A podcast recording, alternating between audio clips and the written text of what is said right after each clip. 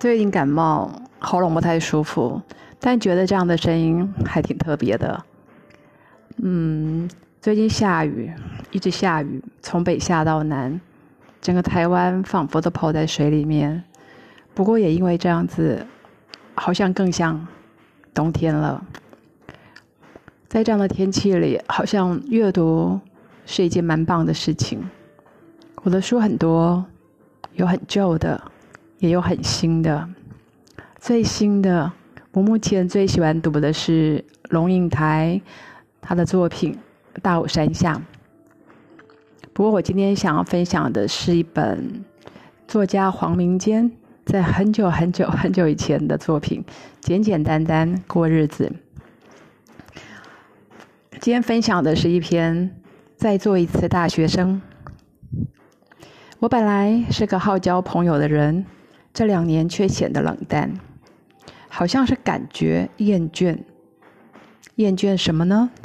对于每一次的谈话，谈来谈去总是那些话题：要做什么新事业啦，缴多少税啦，房价又涨啦，股票会有什么变化啦？不然就是某人发财啦，某人又升啦，某人投资赚了钱啦，某人跳槽了。刚开始还会兴奋地表示自己也有意见，但是听得越多，越觉得心烦，懒得开口。到后来，连见次面说同样的话，都干脆能免则免，推脱着不赴约。是自己变了吗？我本来也是个会兴冲冲跟着人家去做新事业的人，也爱计较某人发达了，某人落魄了。更喜欢在金钱上面盘算个不停。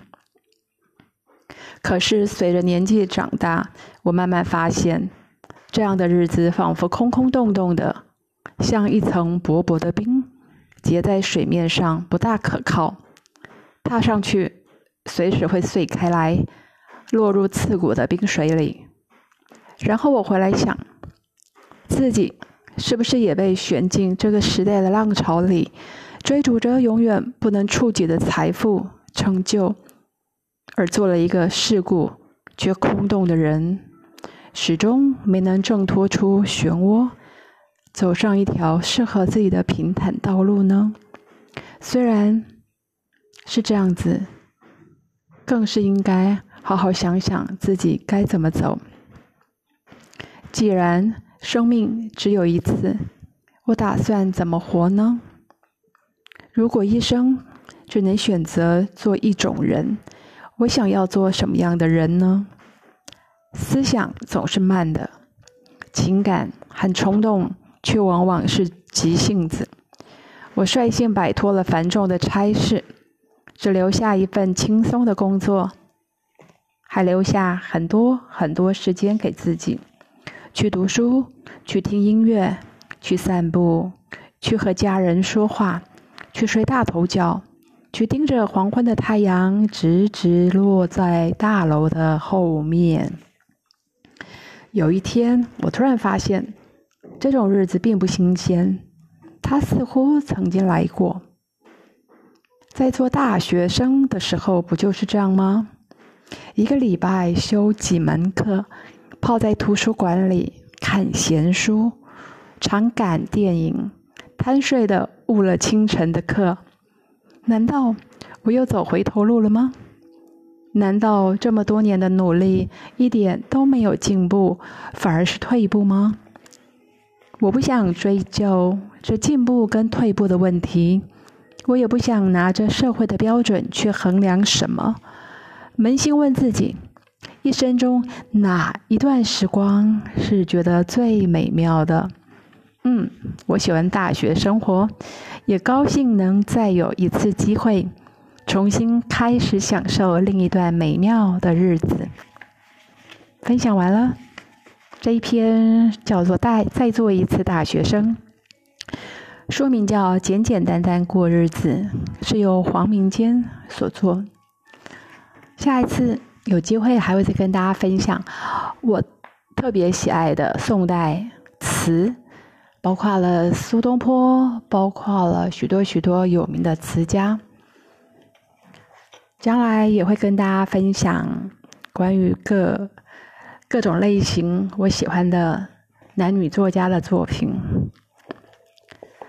如果有年轻人在旁边听的话，我下一次想跟大家分享《牧羊少年奇幻之旅》这本经典小说。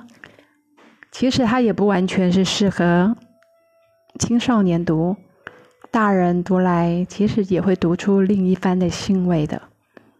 好，今天先到这儿，再见喽。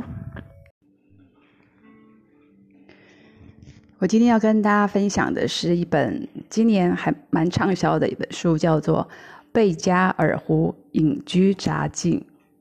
听到贝加尔湖，想到西伯利亚，想到西伯利亚，就想到它跟冰天雪地似乎是画上等号的。好，这位作家叫做翻成中文叫做席尔凡戴松。我当初觉得这个人怎么回事啊？跑到这样的一个地方待六个月，其实有点玩命的性质，其实风险蛮大的。可是后来看到他的简历，才发现他的生活就是注定要这么的精彩。我把他的简历说一下。嗯，他十九岁的时候，他就骑单车穿越了冰岛东、冰岛中部，还参加了婆罗洲洞穴的探险。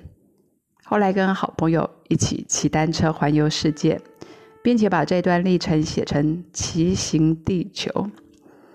他从一九九七年以来，就是以步行、骑单车，还有骑马的方式游历中亚。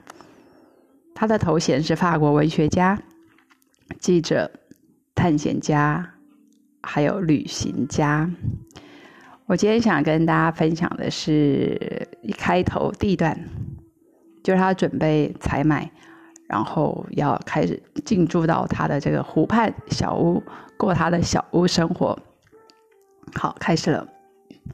亨氏这个品牌所贩售的调味酱多达十五六种，在伊尔库茨克的超市里，各种口味一应俱全，我却不知从何挑选起。我已装满整整六个推车的面条和 Tabasco 酱。蓝色卡车在等我，司机米夏并未熄火。外面气温是零下三十二度。明天我们将驶离伊尔库茨克，三天后抵达位在贝加尔湖畔的小木屋。我必须赶在今天采买完毕。我最后挑选了亨氏系列中的超辣塔巴斯款。我一共拿了十八瓶，也就是一个月三瓶。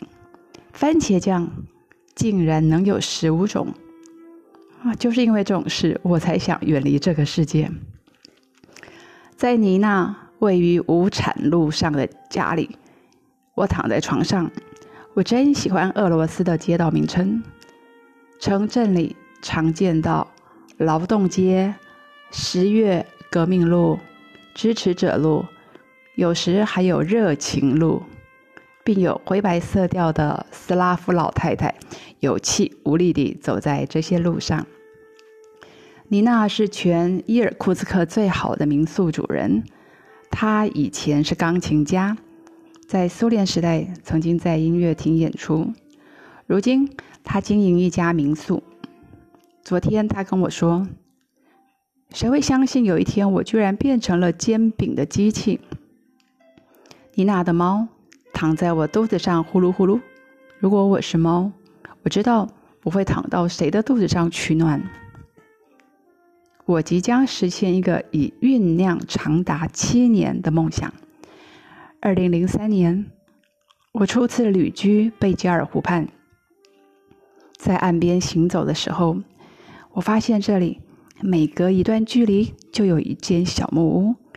里面都住着一些出奇快乐的隐居者，独自遁入极静森林的念头油然而生。七年后，我就这么来了。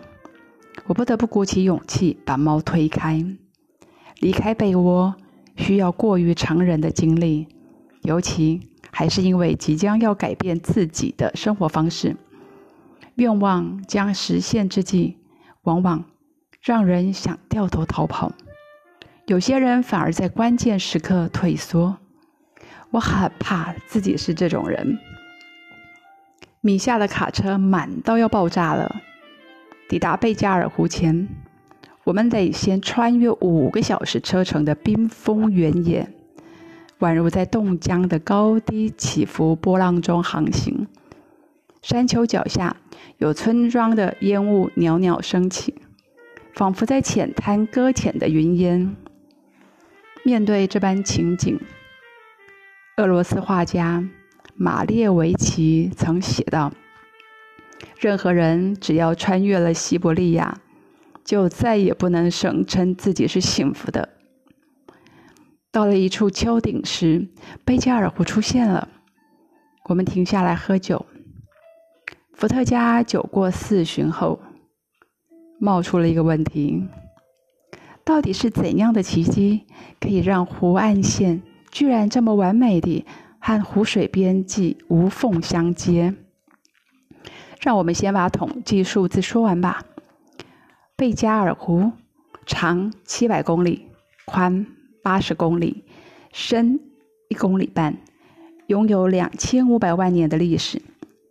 它冬季时湖面结冰可厚达一百一十公分，不过太阳才不管这些数据，他依然把他的爱照耀在这片白色冰原上。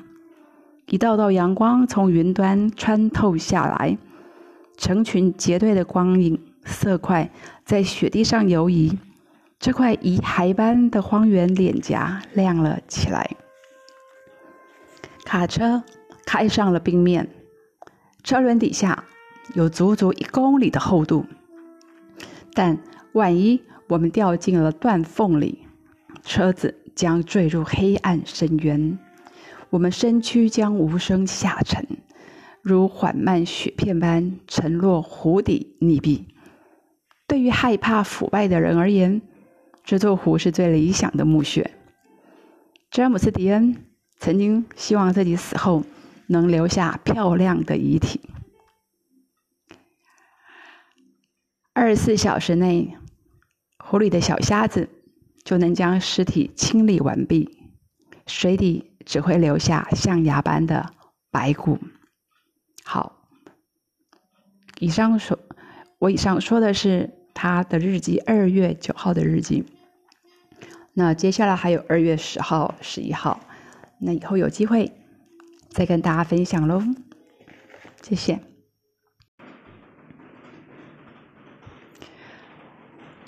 要分享这篇文章的时候，窗外正在下着雨。雨滴打在挡雨板上，听得出颇有分量的声音，仿佛感受到雨滴的重量。今天要跟大家分享的是吴淡如的作品。吴淡如也是我台大中文的学姐，平常一副女强人的姿态的吴淡如。在这本《亲爱的孩子》这本书里，看见她满满的母爱，所以我也特别偏爱这本书。今天要分享的是这本书的自序部分，标题是“度过绝望，看见幸福”。亲爱的孩子，要提笔写这样的文章。对我来说非常艰难，因为这是第一次。从前的我做梦也想不到会跟亲子教养扯上关系。那么多年的时间，我不是单身贵族，就是顶客族，行事向来是千山我独行，不必相送。而且，虽然我是一个资深的女人，却是一个资浅的母亲。目前还沉浸在这个小孩子怎么这么好玩的陶醉中，没什么资格谈教养。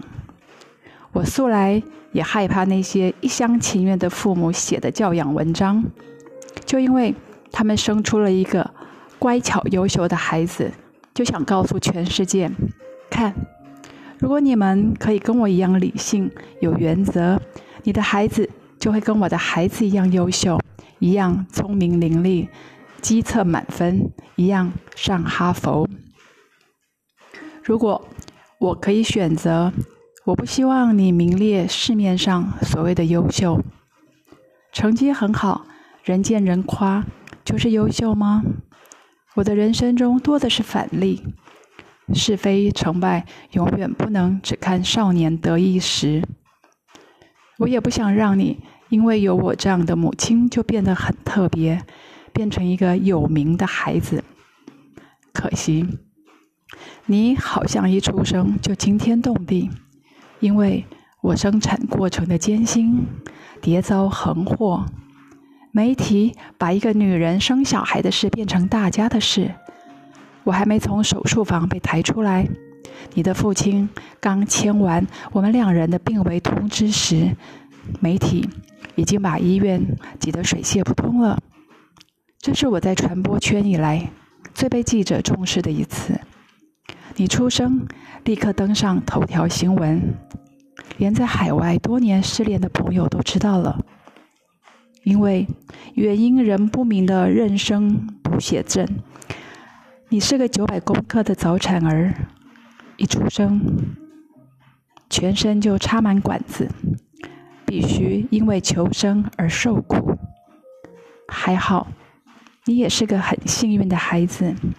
你的生命力很强，我的身体问题使得能够输送到胎儿身上的营养有限。你在状况很不好的娘胎里努力的活了过来，也挨过了各式各样的治疗，脑部出血、心脏动脉闭合、视网膜病变，一一被你克服了。你出院了。终于能够舒舒服服地躺在妈妈的怀里。我说的云淡风轻，但天知道我在没有人看见的时候掉了多少眼泪，为你做了多少次的祷告。如果你能好，我愿意付出这一切。我想上帝听见了。现在的你是一个很会表达情意、活泼、健康、满地爬的孩子。从决定要怀你开始。我就吃了很多苦，生了你之后，我受了更多的皮肉之痛。产后两个礼拜，我还在病床上发着高烧，意志力几乎耗尽，走到了绝望的边缘。但是我从来没有退缩过，因为我明白，人生就是不入虎穴，焉得虎子。哈哈，这种成语用在这里还挺适切的。然而看着你。这一切都值得，你将永远是我这一生最美好的礼物。也许，当你慢慢长大时，我也会慢慢变成一个你眼中俗不可耐的母亲，唠叨的母亲，霸道的母亲。不，不不，我会提醒自己，我爱你，而你也爱我，是世界上最重要的事情。如果我的人生一切都成功了，但是和你的关系却失败了。那么，我还是失败的。我一定要成为一个被你所爱的母亲。我会提醒自己：你是你，我是我。你拥有自己独立的灵魂。我没有权利左右你的未来。我只是一个协助者，不能够当你的领航员。我的任务在于跟随你的心，帮助你找出你的人生乐趣。我没资格栽培你。如果我们之间会发生任何冲突，无论如何，我要以爱来化解。我有义务给你安全的环境、舒服的物质条件，但你一定必须是个独立的孩子。年纪来看，我陪你的这一段不可能很久很久。你要懂得如何靠自己的力量追求梦想，创造属于你的温暖世界。我会一直做一个快乐的母亲，我会为你付出，但不会为你牺牲。牺牲从来不是一个美好的字眼，意味着有人受损受难。我仍追求我的梦，我仍有义务每日活得兴致盎然。也请你一定要记住这一点。如果将来的你变成一个固步自封、愁眉苦脸、每日抱怨自己为家庭牺牲的女人，那可意味着我的教育全然失败。你可以没有世俗成就，但要走的，但要懂得走自己的路，并善待自己。生你真的好辛苦，但那不是你的责任，那是我的选择。让你一出生就受苦，我至今仍觉亏欠。还好走过来了，我很早就明白了，人生啊，像一条五味杂陈的蛋糕，不能从任何一个切开的面来判断它的味道。如果有耐心，你终会吃到甜头。就算是最荒芜的诅咒，度过之后，我也感受到了最温柔的祝福以及波涛汹涌的幸福。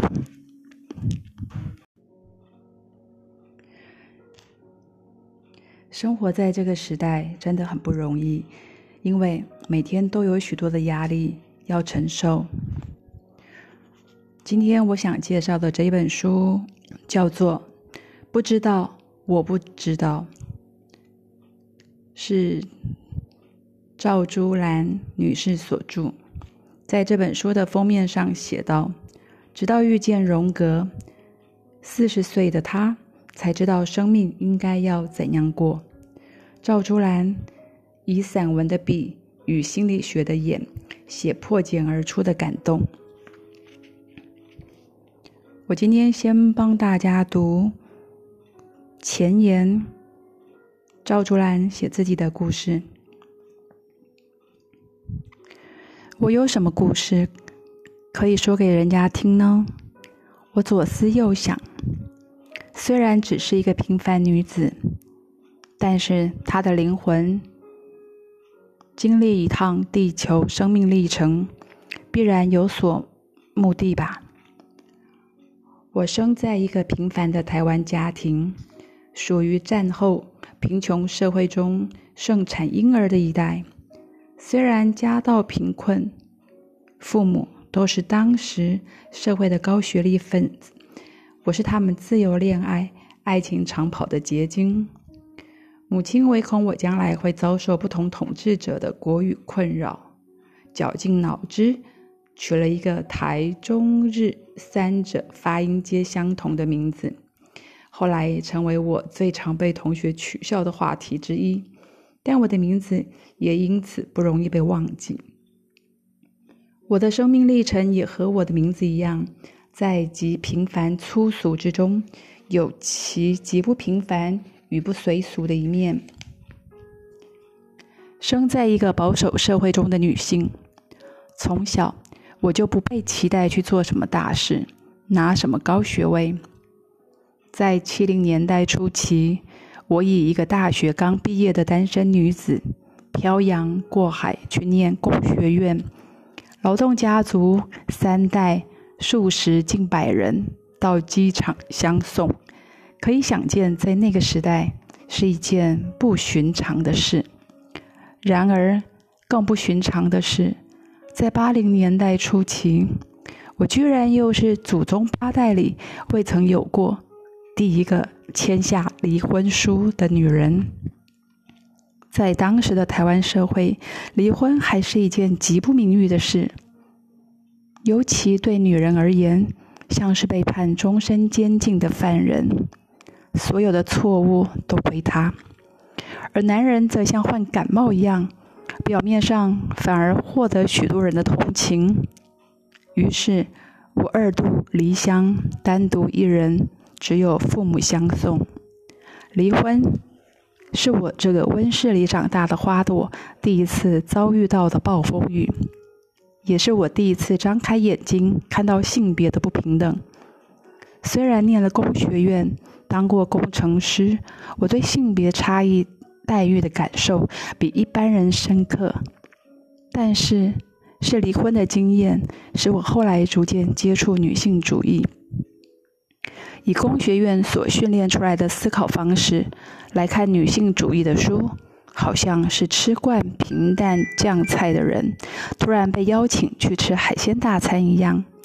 而我的启蒙者是一位自称天才的男人，于是我的胃口逐渐被打开，从探讨女性主义，逐渐去关心社会国家的问题。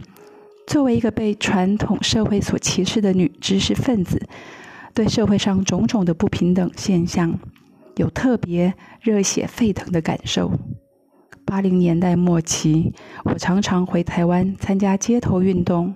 在美国，当工程师的安稳生活不能满足我内心正义感的渴求。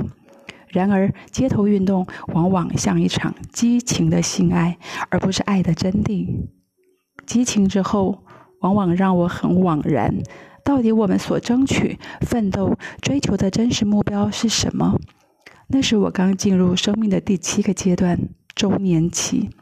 不止对街头运动提出质疑，也对生命的意义提出质疑。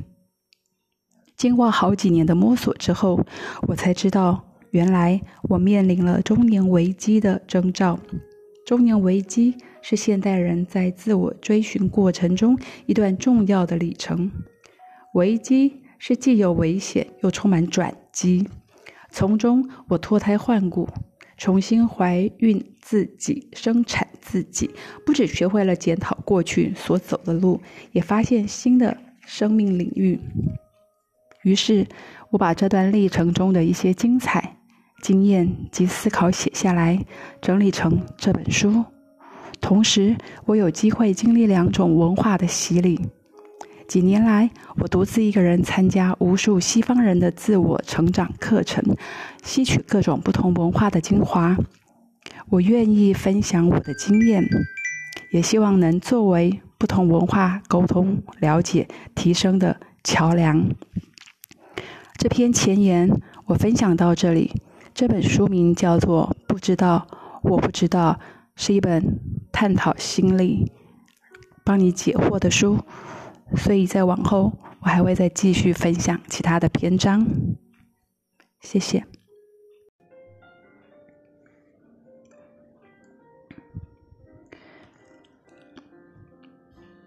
这一篇，我想跟大家分享的是关于张曼娟老师的作品。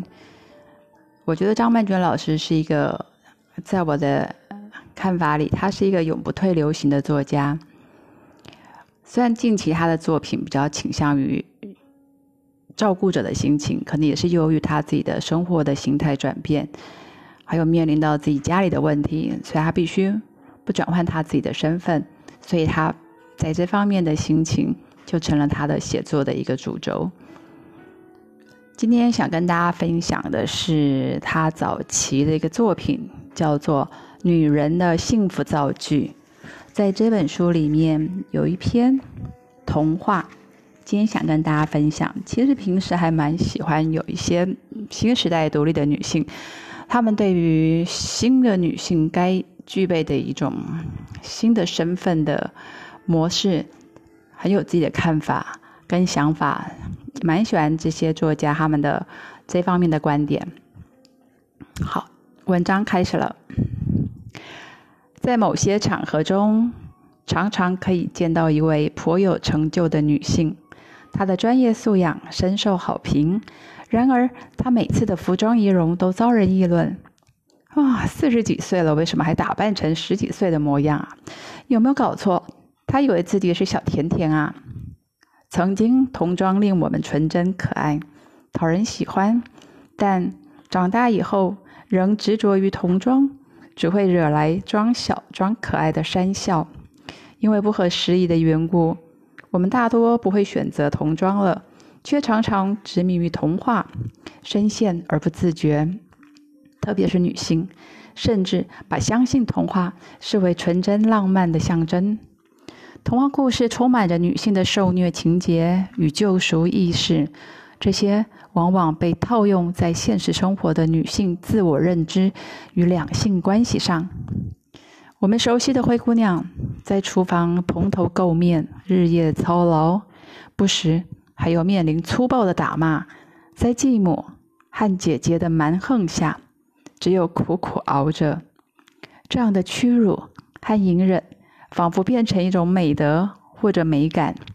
所以，我们在近年最热门的八点档中，不时可以看见被扭拧、针刺、杖击、夹指的凌虐场面，短则五至十分钟，长则延续半小时。受难者都是善良、美丽而多情的女性。他们的受虐加深了男主角与观众的怜爱，觉得他是一个薄命红颜，应该要好心有好报的。虽然一时间也想不清楚受虐与好心是否有必然的关联。在童话里，这样的受苦必有救赎，而路见不平是公主或美女脱离苦难的，一定是男性。睡美人无辜受害，昏睡一百年，唯有路过的王子的亲吻可以令她苏醒。灰姑娘的牢笼，唯有王子吸来的一只玻璃鞋可以帮她挣脱。白雪公主纵使肌肤若雪，也要受继母的陷害，险些丧命荒山。所幸遇到七个小矮人，他们收留了她。让他暂时安顿下来，但请注意，救赎他的是七个矮小的男人。熟读童话而又相信童话的女人，会不会因此忽略掉自己内在强大柔韧的力量，以为必须经由男性才能获得救赎，而在救赎前必须先甘心受苦或受虐？我认识的一个年轻女孩遇到情感上的困扰，她和同班同学相恋四年，情深刻骨。男友在外岛当兵，他们面临着时间与空间的阻隔，谁也不肯懈怠的努力维系着。如今，她碰到的最大的问题是家人强烈要求他们分手。女孩的父母介绍一个拥有好几家工厂的小开给女孩认识，教女孩慎重选择。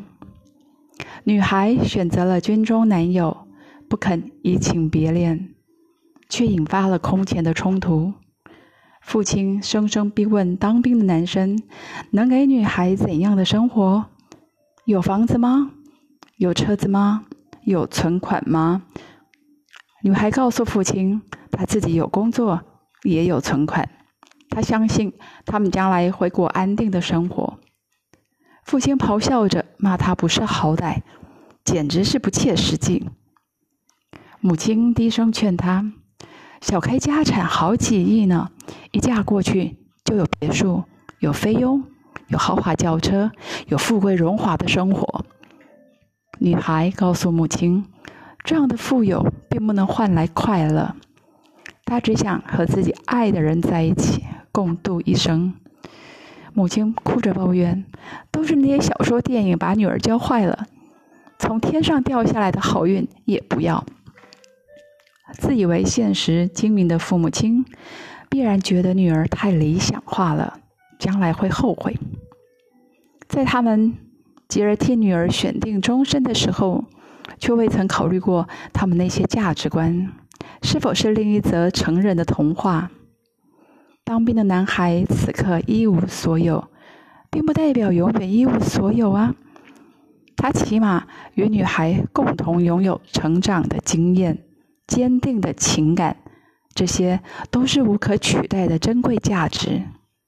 至于那位小开，他此刻的富贵荣华，也不能担保一世的衣食丰裕。不是有家大业大，捅的篓子也大这句话吗？我们看过多少嫁入豪门的女人，曾经无比风光，令人称羡。谁知日后背负夫家庞大债务，离了婚还要偿还。与女孩的父母相较之下，我倒觉得年轻的女孩更切合实际一些。未来的事谁也说不准。至少此时此刻，她选择所爱，又能爱其所选，已经是一种接近美好愿望的姿态了。公主应该与王子匹配，是父母亲笃信的童话。公主何妨与武士共赴天涯，是女孩想创造的新童话。于是我发觉，要改换童装是很容易的事，因为大家都看出不合时宜；要背弃童话却真的不简单，因为我们总是不知不觉找到替代的新童话，又如此自然的将童话当成了现实的法则。一个女人的成长，常常是从背弃童话开始的；一个女人的成功。则是创造了属于她自己的童话，很棒哦！讲完了，曼娟老师原本文笔就非常非常的棒，再透过他自己非常犀利的观点，我觉得每次读他的文章，总是会让自己好像又变得那么点聪明一点了。好，谢谢。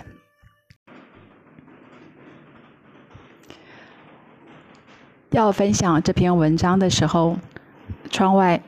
正在下着雨，雨滴打在挡雨板上，听得出颇有分量的声音，仿佛感受到雨滴的重量。今天要跟大家分享的是吴淡如的作品。吴淡如也是我台大中文的学姐，平常一副女强人的姿态的吴淡如。在这本《亲爱的孩子》这本书里，看见她满满的母爱，所以我也特别偏爱这本书。今天要分享的是这本书的自序部分，标题是“度过绝望，看见幸福”。亲爱的孩子，要提笔写这样的文章。对我来说非常艰难，因为这是第一次。从前的我做梦也想不到会跟亲子教养扯上关系。那么多年的时间，我不是单身贵族，就是顶客族，行事向来是千山我独行，不必相送。而且，虽然我是一个资深的女人，却是一个资浅的母亲。目前还沉浸在这个小孩子怎么这么好玩的陶醉中，没什么资格谈教养。我素来也害怕那些一厢情愿的父母写的教养文章，就因为他们生出了一个乖巧优秀的孩子，就想告诉全世界：看，如果你们可以跟我一样理性、有原则，你的孩子就会跟我的孩子一样优秀。一样聪明伶俐，机测满分，一样上哈佛。如果我可以选择，我不希望你名列市面上所谓的优秀，成绩很好，人见人夸，就是优秀吗？我的人生中多的是反例，是非成败永远不能只看少年得意时。我也不想让你。因为有我这样的母亲，就变得很特别，变成一个有名的孩子。可惜，你好像一出生就惊天动地，因为我生产过程的艰辛，迭遭横祸，媒体把一个女人生小孩的事变成大家的事。我还没从手术房被抬出来，你的父亲刚签完我们两人的病危通知时，媒体。已经把医院挤得水泄不通了。这是我在传播圈以来最被记者重视的一次。你出生，立刻登上头条新闻，连在海外多年失联的朋友都知道了。因为原因仍不明的妊娠读写症，你是个九百公克的早产儿，一出生，全身就插满管子。必须因为求生而受苦。还好，你也是个很幸运的孩子，你的生命力很强。我的身体问题使得能够输送到胎儿身上的营养有限。你在状况很不好的娘胎里努力的活了过来，也挨过了各式各样的治疗，脑部出血、心脏动脉闭合、视网膜病变，一一被你克服了。你出院了，终于能够舒舒服服的躺在妈妈的怀里。我说的云淡风轻，但天知道我在没有人看见的时候掉了多少眼泪，为你做了多少次的祷告。如果你能好，我愿意付出这一切。我想上帝听见了。现在的你是一个很会表达情意、活泼、健康、满地爬的孩子。从决定要怀你开始，我就吃了很多苦。生了你之后。我受了更多的皮肉之痛。产后两个礼拜，我还在病床上发着高烧，意志力几乎耗尽，走到了绝望的边缘。但是我从来没有退缩过，因为我明白，人生就是不入虎穴，焉得虎子。哈哈，这种成语用在这里还挺适切的。然而看着你，这一切都值得。你将永远是我这一生最美好的礼物。也许，当你慢慢长大时，我也会慢慢变成一个你眼中俗不可耐的母亲，唠叨的母亲，霸道的母亲。不，不不，我会提醒自己，我爱你，而你也爱我，是世界上最重要的事情。如果我的人生一切都成功了，但是和你的关系却失败了，那么。我还是失败的。我一定要成为一个被你所爱的母亲。我会提醒自己：你是你，我是我。你拥有自己独立的灵魂。我没有权利左右你的未来。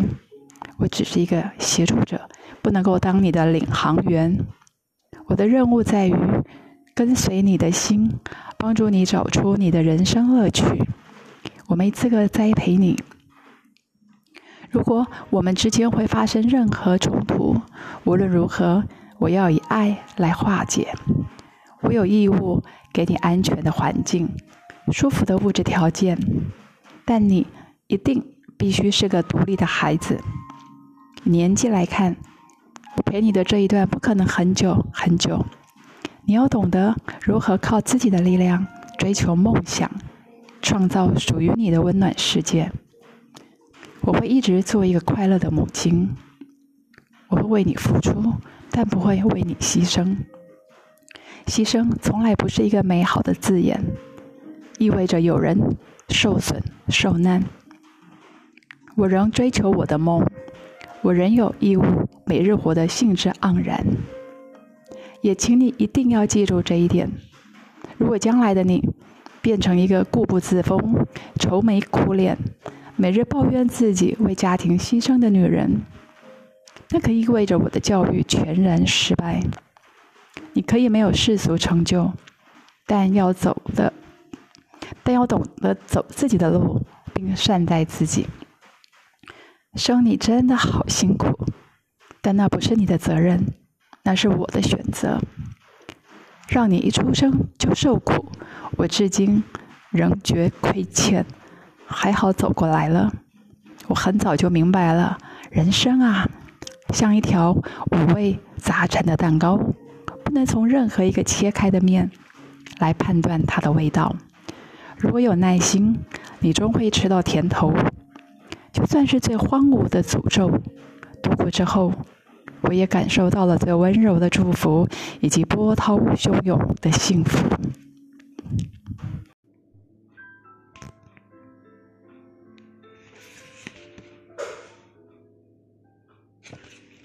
关于贝加尔湖隐居杂记，不知道大家听了有没有听出什么兴味呢？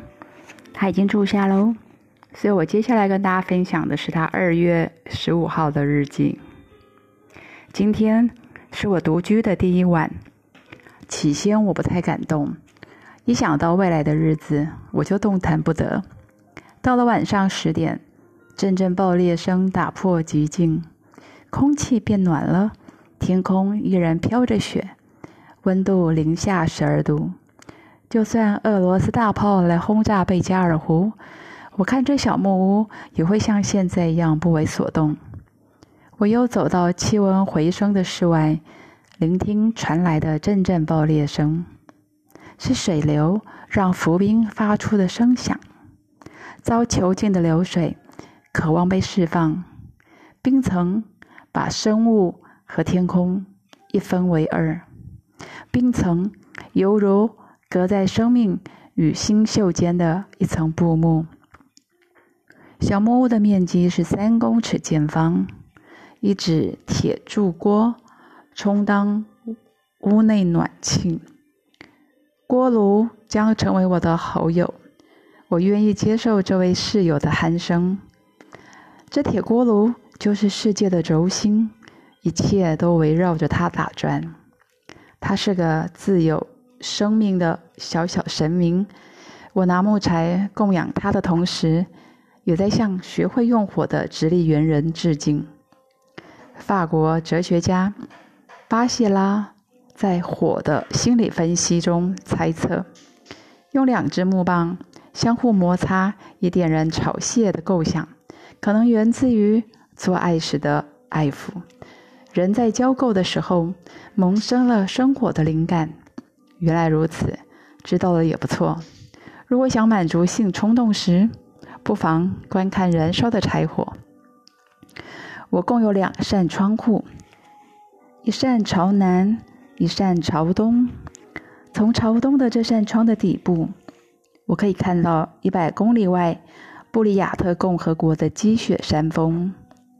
从朝南这扇窗，隔着一棵欧洲山松的枝叶，我能凝望往南凸的湖湾曲线。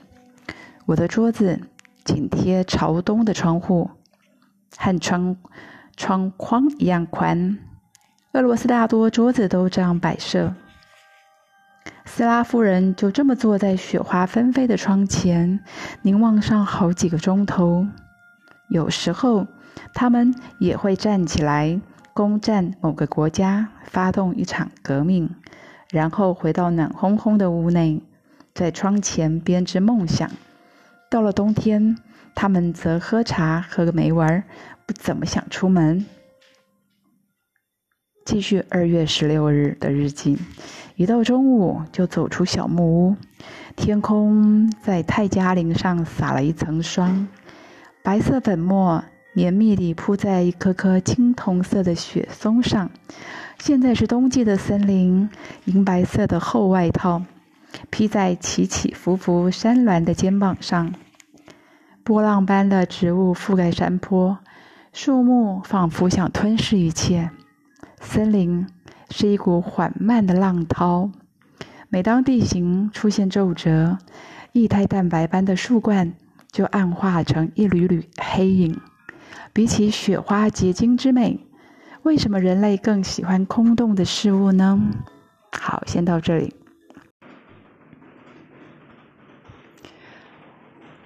要分享这篇文章的时候，窗外正在下着雨。雨滴打在挡雨板上，听得出颇有分量的声音，仿佛感受到雨滴的重量。今天要跟大家分享的是吴淡如的作品。吴淡如也是我台大中文的学姐，平常一副女强人的姿态的吴淡如。在这本《亲爱的孩子》这本书里，看见她满满的母爱，所以我也特别偏爱这本书。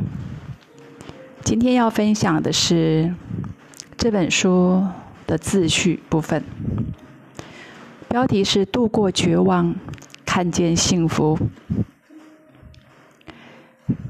亲爱的孩子，要提笔写这样的文章。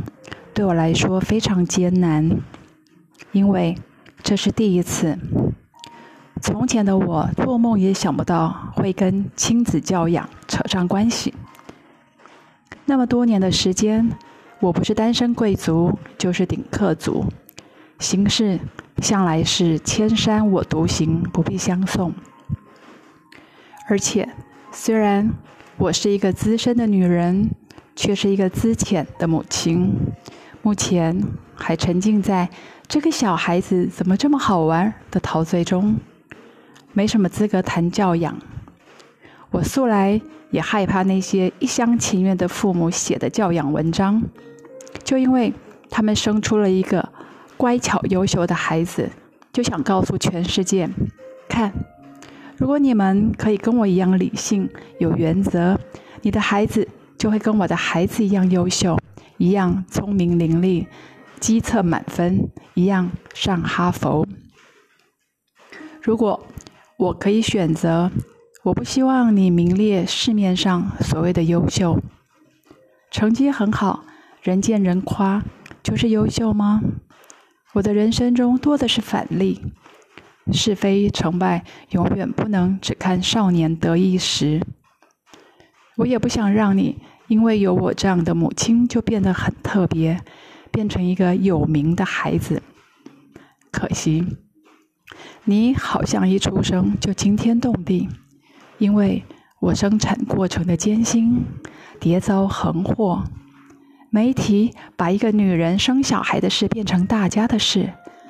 我还没从手术房被抬出来，你的父亲刚签完我们两人的病危通知时，媒体已经把医院挤得水泄不通了。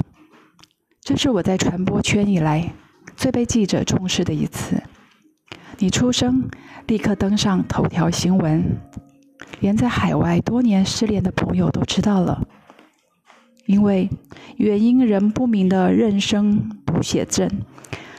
你是个九百公克的早产儿，一出生，全身就插满管子，必须因为求生而受苦。还好，你也是个很幸运的孩子，你的生命力很强。我的身体问题，使得能够输送到胎儿身上的营养有限。你在状况很不好的娘胎里。努力的活了过来，也挨过了各式各样的治疗，脑部出血、心脏动脉闭合、视网膜病变，一一被你克服了。你出院了，终于能够舒舒服服的躺在妈妈的怀里。我说的云淡风轻，但天知道我在没有人看见的时候掉了多少眼泪，为你做了多少次的祷告。如果你能好。我愿意付出这一切。我想上帝听见了。现在的你是一个很会表达情意、活泼、健康、满地爬的孩子。从决定要怀你开始，我就吃了很多苦。生了你之后，我受了更多的皮肉之痛。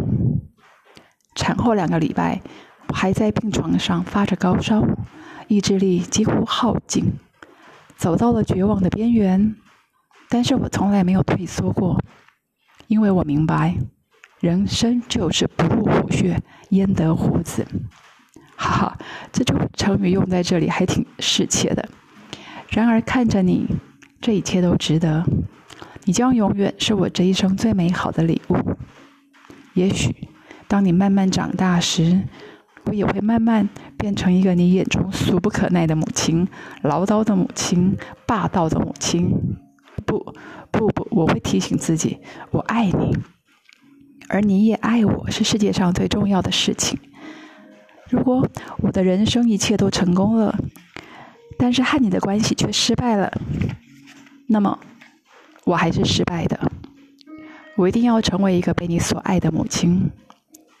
我会提醒自己。你是你，我是我。你拥有自己独立的灵魂，我没有权利左右你的未来。我只是一个协助者，不能够当你的领航员。我的任务在于跟随你的心，帮助你找出你的人生乐趣。我没资格栽培你。如果我们之间会发生任何冲突，无论如何，我要以爱来化解。我有义务给你安全的环境、舒服的物质条件，但你一定必须是个独立的孩子。年纪来看，我陪你的这一段不可能很久很久。你要懂得如何靠自己的力量追求梦想，创造属于你的温暖世界。我会一直做一个快乐的母亲，我会为你付出，但不会为你牺牲。牺牲从来不是一个美好的字眼，意味着有人受损受难。我仍追求我的梦，我仍有义务每日活得兴致盎然。也请你一定要记住这一点。如果将来的你变成一个固步自封、愁眉苦脸，每日抱怨自己为家庭牺牲的女人，那可意味着我的教育全然失败。你可以没有世俗成就，但要走的，但要懂得走自己的路，并善待自己。生你真的好辛苦，但那不是你的责任，那是我的选择。让你一出生就受苦，我至今仍觉亏欠。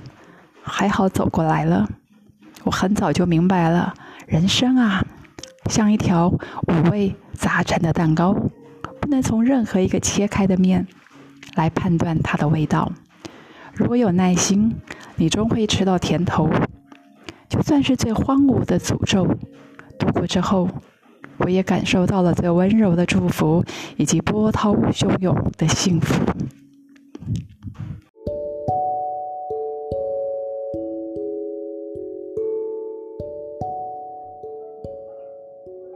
这一篇，我要继续跟大家分享赵竹兰女士的《不知道我不知道》这本有关于心灵以及心理方面的书。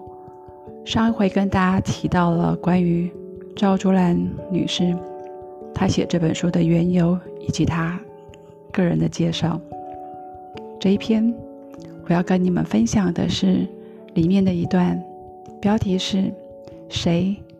是我。我们其实并不知道我们自己真正是谁。一九九六年底，台湾某某的冬令营，请我去参加其中的一个座谈会，和年轻的留学生们谈我的美国经验。我送上以下的自我介绍：我是一个人，女人，母亲，女儿。大姐、阿姨、姑姑、朋友、同乡、中年人、台美人、情人、单身族、离婚者、有壳瓜牛、有车阶级、工程师、无职者、写作者、爱书者、高学历者、无知者、短发者、双语者、地球公民、社会运动者。女性主义者，以上皆非。很酷啊。那一年以前，我已经历了一段不短的时间，挣扎着想知道自己是谁。通常我们在介绍自己或别人的时候，总是从名字开始，然后就是学历和职位。在国外，还喜欢加上从台湾的哪个乡镇来的，或住在美国的哪个州。我习惯用这种方式看自己和认识的人，直到那一次的座谈会。如果我没有名字、学历或职位，难道我就不是我，而变成另外一个人了吗？在写简介的时候，我陷于这个谜题困惑了很久。那时候，我有相当长时间没有工作，而女儿。又离家到远方上大学，没有职业，学历变成一个包袱，成为我自爱自责的理由。曾经，我喜欢骄傲地说自己是某某大公司的工程师，因此，没有职位时，我感觉自己像没穿衣服的野人，羞愧的无地自容。不止没有职位，我又没有名分。自从把丈夫让给别人之后，就不敢再找一个男人来服侍。但是我们的社会，女人的名字总是要有绿叶来壮声势，像有些富人的通讯录。因此，在介绍自己的名字时，我又像一个残废的跛子。那是一段黑暗的时光。过去所认同的价值，我没有一样拥有；过去所付出的努力，没有一样结下成果。而生命已经过了一大半。于是，我把自己关在房里，拒绝一切的社交活动，像沙漠中饥渴的旅人，放弃金银财宝的包袱，寻找任何可以滋润我心灵的泉水。我曾经参加一位退休教授主持的查经班，也常向精通佛法的朋友请教，甚至还到加州大学去选修心理学以及其他自我成长的课。但是，真正让我嗅到方向、感到心安的，是一家有声书店的录音带。每天，我去借六小时的卡式袋子回家，大约是两本书的内容。一早张开眼睛就按下录音机，夜晚更需要这些录音带催我入眠，甚至半夜三更醒来，也需要靠着这些袋子寻回梦乡。如果你在黑暗的森林中迷失了方向，不必慌张，你要稳稳地站着，认识你四周的树，因为你四周的树木没有迷失。一卷录音带中引用一位印第安酋长的这些话：在高度社会中，在传统价值观快速的改变中，越来越多人感到迷失。这些录音带帮助我接触到古今中外各种不同文化的智慧。原来许多人像我一样在找寻。许多人提着灯走在我的前面，其中影响我最大、替我打开一扇门走向黄砖道的是新时代精神大师阮达斯的演讲。黄砖道是著名童话故事《绿野仙踪》中的情节，象征一条回家的路。故事中的女主角陶乐斯梦见被龙卷风吹走。落在一个陌生的地方，一位好心的仙女告诉她，沿着黄砖道走就能回到她家。一路上，她经历许多危险和困难，靠着三位朋友——稻草人、狮子、袭人的帮忙，终于回到家。这是一个隐喻故事，也是许多现代人的经验。在生命的过程之中，我们都会有一段时间强烈的感觉迷失在一个陌生的地方。社会化的结果使我们远离了真实的自我。对我而言，阮达斯是黄砖道上的英雄。他曾经是哈佛、史丹福等名校的教授，但是为了忠于真实的自我，他反抗权威，抛弃一切名利，流落到印度去。终于成为一位融合东方哲学与西方文化的精神导师。他给我的启示是：我们其实不知道我们自己真正是谁。通常我们所说的“我”，是指别人眼中的自己，以及自己以为的自己。所谓的身份，则像是我们所穿的衣服，在衣服之内有一个真正的我，我们很少用心去看到。于是，像陶乐斯一样，我开始寻寻找回家的路，撕裂一层层社会化的皮，去发掘内心真正的自我。其中，我也受到许多朋友的帮助，碰到许多带领我的老师。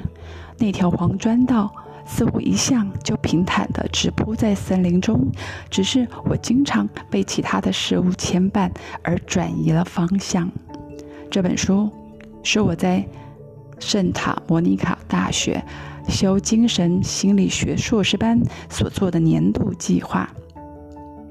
这门课像是黄砖道上的捷运工具。当我决定走回黄砖道时，许多的帮助就在冥冥中出现。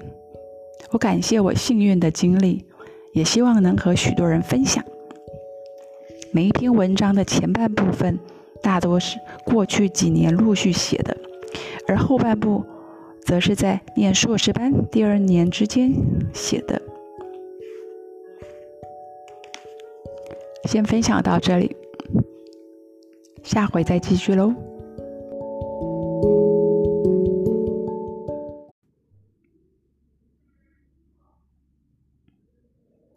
今天要分享的是关于谢哲青的文章。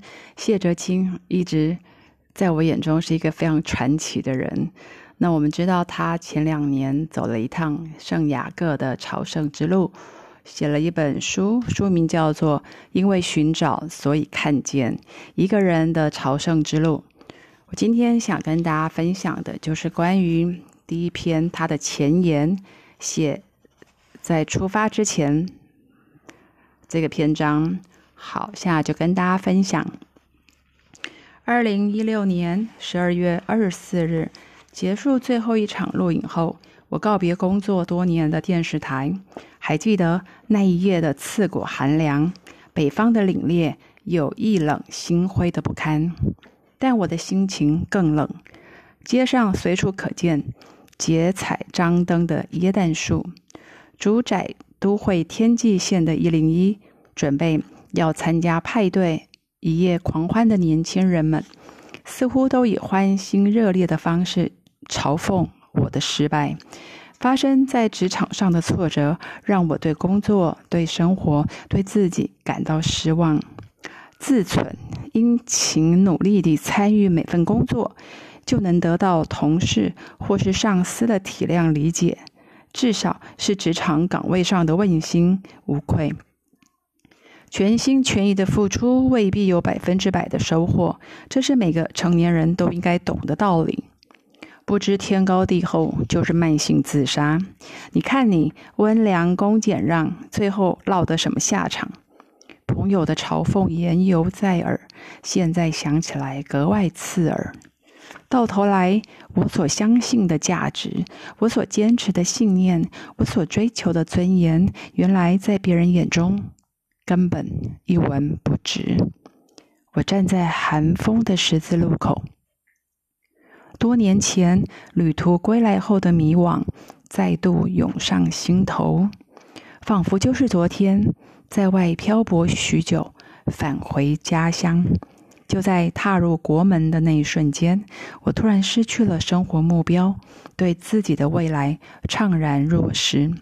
对于家园强烈的陌生，或许这才是经过漫长旅程后返乡旅人心中最真实的惆怅。走在原本熟悉的街上，意外的发现，一样的门牌号码换了不同的招牌店面。在巷口嬉戏的小朋友，已经长成亭亭玉立的少女。数十年如一日，坐在李明中心门口泡茶的阿贝消失了。圈地养地十多年的停车场，突然变成高楼大厦。就连镜中的自己，也都显得冷漠疏离。为什么离开家？为什么流浪？又为什么回来？为什么经常不由自主地想起那些露宿餐风的流浪，想起那些饥肠辘辘站在糕饼店橱窗前的羞赧，想起那些伫立在街头突然对前方未知的仓皇，那些被忆起的曾经，都是身为旅人的我们生命最真切的体验。异地他乡的阳光、微风、气味、色彩，在不知不觉中成为旅人唯一的拥有，而这份拥有却在平凡琐碎的日常地扇中磨损、褪色，最终只剩下些许不曾说出口、也无法言传的悸动，瑟缩在记忆的幽暗角落。接下来的日子，意外接踵而至，来不及爱，也来不及恨。今天勉强度过，明天必将而来。所幸的是，工作仍然依循原来的轨道运作，手上还有重要的节目持续，也固定接受海外的工作邀约，继续与那些有趣的人见面，拜访有趣的地方，在异能界。媒体圈工作是一份极具挑战性的事业，有时更像是不可能的任务。我试着忘记生活中的不如意，将自己完全投入其中。工作之于我，不单单只是在做的事而已。不知不觉中，它变成了我个人的全部。每当我接受杂志或节目专访时，都对自己所处的情境感到困惑：我的生活去哪儿了？工作怎么会变成全部呢？我太投入了工作吗？我试着去回想，以前那个喜爱莫扎特与布鲁克纳，对电影喜爱狂热到从早场赶到午夜场，经常兴冲冲跑到近郊攀岩、海边追浪的年轻人去哪儿了？他怎么不见了？我好久没有见到他了。就在我太在乎别人感受、为别人而活的同时，我也忽略他的存在。昨天的新闻报道说，有一名旅行者从挪威北角出发，历经五个月的步行跋涉后，抵达土耳其的伊斯坦堡。换作是以前的他。一定会兴味盎然地探听、研究浪游者的南下路线。公车亭海报上提醒着：下周在国家音乐厅，欧洲古典乐界的演奏新星即将登台演出拉威尔为左手而写的钢琴协奏曲。以前的他绝对立马冲去票亭买。排队秒买票，为的只是想现场聆听他心目中最理性又浪漫的钢琴作品。经过公园时，看见老先生正虎虎生风地打着帕八级拳套路。以前的他一定会热血沸腾地跑去请教笔画，如何才能像老师傅这般利落有劲？那个对世界与生命充满憧憬、好奇与热爱的人究竟去哪儿了？我好久没有见到他了，我想念他，我更想念我自己。你要不要出去走走？在厨房泡茶的娃娃大声问道。过三秒钟，我回过神来：什么？出去旅行啊？为什么？别问为什么，我不喜欢你现在的样子。好，但是要去哪里？可以去多久？我走得开吗？话才说完，我发现正在说话的那个自己好陌生。以前的他才不会问这些问题。你有没有想去哪里呀？那就去西班牙吧。我指着书柜上的真莫里斯。西班牙，你不是去过很多次了吗？我们坐在书桌前，喝着太烫也太淡的茶。没错，但我要你看看这一段。我微微的激动，因为我感觉到有什么事正要发生。对于尚未开始的旅程感到兴奋。一九六九到七四年间，英国作家珍·莫里斯旅居西班牙。多年以后，他写下了对伊里半伊比利半岛的理解与想象，书名就是《西班牙》。念给我听好了，你没看到我没多余的手吗？我翻到第三十页。通往西班牙最好的路口就是龙塞斯谷山口，深入皮里牛斯山区十条峡道中最可歌可泣的一条。这是高而险峻的路线，传奇故事回荡。一千年前，侠义骑士罗兰在此吹起魔法号角，震耳欲聋，飞鸟纷纷坠亡在他周围。这里也是野蛮巴斯克人扑向查理曼大帝后卫部队的所在，杀死了他大部分的武装精锐。整个中世纪期间，朝圣队。旅经由龙塞斯山谷缓缓南行，前往新野圣雅各主教座堂，高举着棕榈叶编织的十字架，唱着英勇圣诗。历代统治者经由此路进入西班牙，在这里，一八一三年，英军将拿破仑赶出西班牙。内战期间，数以千万的难民也是沿着此路奔向自由。嗯，娃娃狐疑地看着我。So，所以呢，就是这条路啊，新野圣雅各的朝圣之路。我试着压抑着兴奋。那要花很多时间吧？换他以不信任的眼神看着我，你行吗？你，哎，没礼貌！我转身从书柜下层拉出地图，翻到皮里牛斯山区的扉页，指着法国与西班牙边境。嗯，从这里出发，然后指着大西洋畔不远的所在，然后到这里。你知道有种发明叫 Google Map 吗？娃娃没好气的看着我。烦嘞，这样比较有 feel 啊！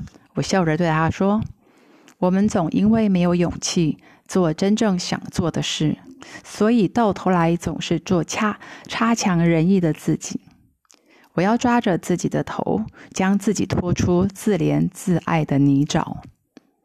一切就从法国南部的圣让皮耶德波尔开始，旅行、流浪。”不需要冠冕堂皇的理由，或为赋新词强说愁的借口。有时候离开就是唯一的理由。我听见远方的风声呼唤着，我看见久违的自己在路上等我。好，Why not？一盏茶的时间，我们就敲定了行程。不过我告，我先告诉你，我是不会陪你走这八百公里的。他狡黠地看着我，不过我会在终点等你，这会是你一个人的旅程。大姐，不要搞我啊！我看着他，你确定不跟我一起来？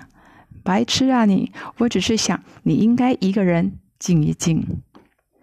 就在这暮春三月的微凉向晚，我决定踏上千年朝圣之路，向未知前进。好，今天先到这喽。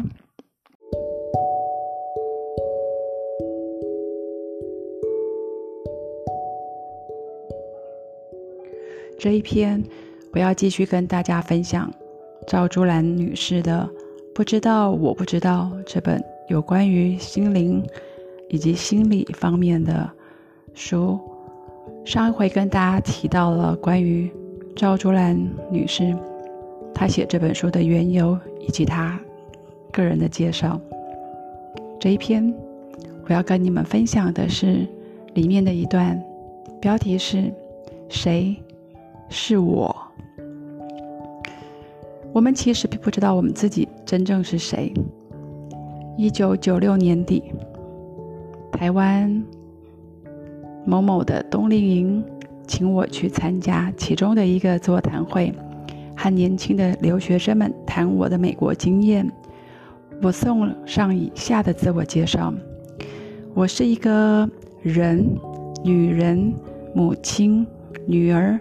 大姐、阿姨、姑姑、朋友、同乡、中年人、台美人、情人、单身族、离婚者、有壳瓜牛、有车阶级、工程师、无职者、写作者、爱书者、高学历者、无知者、短发者、双语者、地球公民、社会运动者。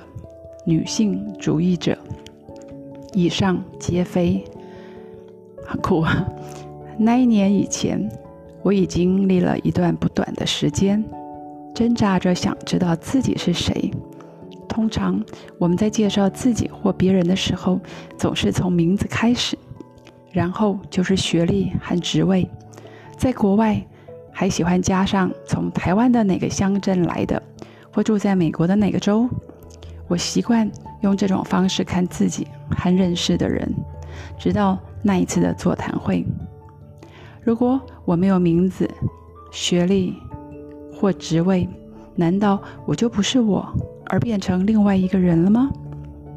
在写简介的时候，我陷于这个谜题困惑了很久。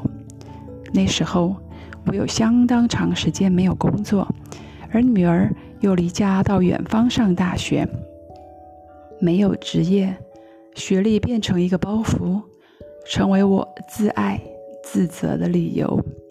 曾经，我喜欢骄傲地说自己是某某大公司的工程师，因此，没有职位时，我感觉自己像没穿衣服的野人，羞愧的无地自容。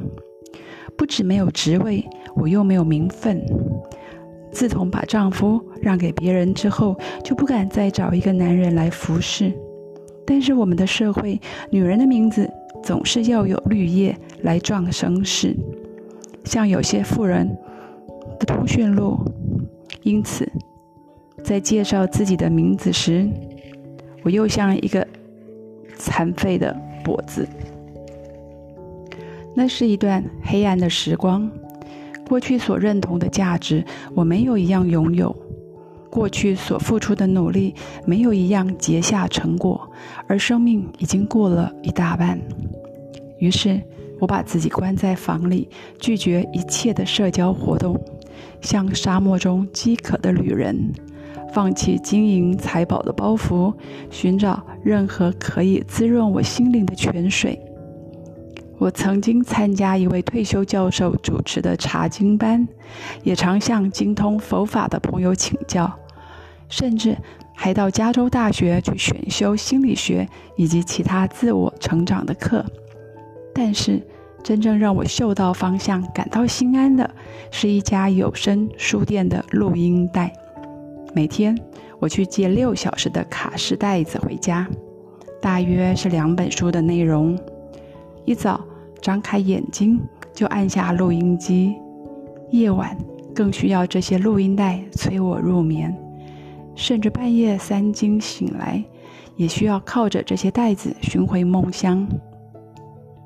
如果你在黑暗的森林中迷失了方向，不必慌张，你要稳稳地站着，认识你四周的树，因为你四周的树木没有迷失。一卷录音带中引用一位印第安酋长的这些话：在高度社会中，在传统价值观快速的改变中，越来越多人感到迷失。这些录音带帮助我接触到古今中外各种不同文化的智慧。原来许多人像我一样在找寻。许多人提着灯走在我的前面，其中影响我最大、替我打开一扇门走向黄砖道的是新时代精神大师阮达斯的演讲。黄砖道是著名童话故事《绿野仙踪》中的情节，象征一条回家的路。故事中的女主角陶乐斯梦见被龙卷风吹走。落在一个陌生的地方，一位好心的仙女告诉他，沿着黄砖道走就能回到她家。一路上，他经历许多危险和困难，靠着三位朋友——稻草人、狮子、袭人的帮忙，终于回到家。这是一个隐喻故事，也是许多现代人的经验。在生命的过程之中，我们都会有一段时间，强烈的感觉迷失在一个陌生的地方。社会化的结果，使我们远离了真实的自我。对我而言，阮达斯是黄砖道上的英雄。他曾经是哈佛、史丹福等名校的教授，但是为了忠于真实的自我，他反抗权威，抛弃一切名利，流落到印度去。终于成为一位融合东方哲学与西方文化的精神导师。他给我的启示是：我们其实不知道我们自己真正是谁。通常我们所说的“我”，是指别人眼中的自己，以及自己以为的自己。所谓的身份，则像是我们所穿的衣服，在衣服之内有一个真正的我，我们很少用心去看到。于是，像陶乐斯一样，我开始寻寻找回家的路，撕裂一层层社会化的皮，去发掘内心真正的自我。其中，我也受到许多朋友的帮助，碰到许多带领我的老师。那条黄砖道似乎一向就平坦地直铺在森林中，只是我经常被其他的事物牵绊而转移了方向。这本书是我在圣塔莫尼卡大学修精神心理学硕士班所做的年度计划。这门课像是黄砖道上的捷运工具。当我决定走回黄砖道时，许多的帮助就在冥冥中出现。我感谢我幸运的经历，也希望能和许多人分享。每一篇文章的前半部分大多是过去几年陆续写的，而后半部则是在念硕士班第二年之间写的。先分享到这里，下回再继续喽。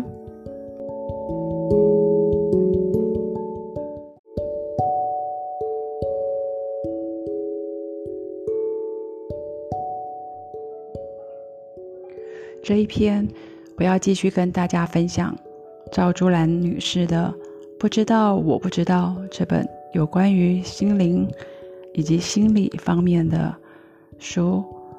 上一回跟大家提到了关于赵竹兰女士，她写这本书的缘由以及她个人的介绍。这一篇我要跟你们分享的是里面的一段，标题是“谁是我”。我们其实并不知道我们自己真正是谁。一九九六年底，台湾。某某的冬令营，请我去参加其中的一个座谈会，和年轻的留学生们谈我的美国经验。我送上以下的自我介绍：我是一个人、女人、母亲、女儿、大姐、阿姨、姑姑、朋友、同乡、中年人、台美人、情人、单身族、离婚者。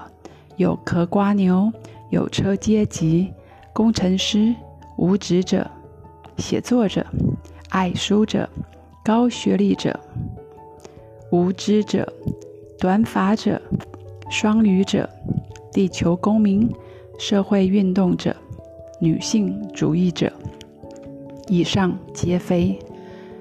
很酷啊！那一年以前，我已经历了一段不短的时间。挣扎着想知道自己是谁。通常我们在介绍自己或别人的时候，总是从名字开始，然后就是学历和职位。在国外，还喜欢加上从台湾的哪个乡镇来的，或住在美国的哪个州。我习惯用这种方式看自己和认识的人，直到那一次的座谈会。如果我没有名字、学历，或职位，难道我就不是我，而变成另外一个人了吗？在写简介的时候，我陷于这个谜题困惑了很久。那时候，我有相当长时间没有工作，而女儿又离家到远方上大学，没有职业，学历变成一个包袱，成为我自爱自责的理由。曾经。我喜欢骄傲地说自己是某某大公司的工程师，因此没有职位时，我感觉自己像没穿衣服的野人，羞愧的无地自容。不止没有职位，我又没有名分。自从把丈夫让给别人之后，就不敢再找一个男人来服侍。但是我们的社会，女人的名字总是要有绿叶来壮声势。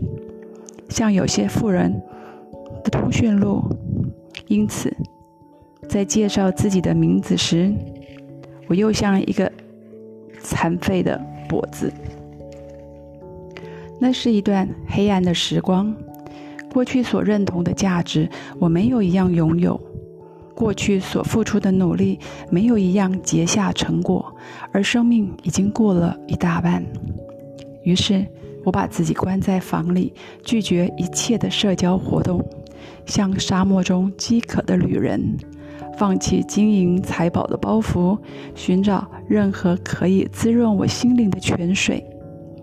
我曾经参加一位退休教授主持的查经班，也常向精通佛法的朋友请教，甚至还到加州大学去选修心理学以及其他自我成长的课。但是，真正让我嗅到方向、感到心安的，是一家有声书店的录音带。每天，我去借六小时的卡式袋子回家，大约是两本书的内容。一早张开眼睛就按下录音机，夜晚更需要这些录音带催我入眠，甚至半夜三更醒来，也需要靠着这些袋子寻回梦乡。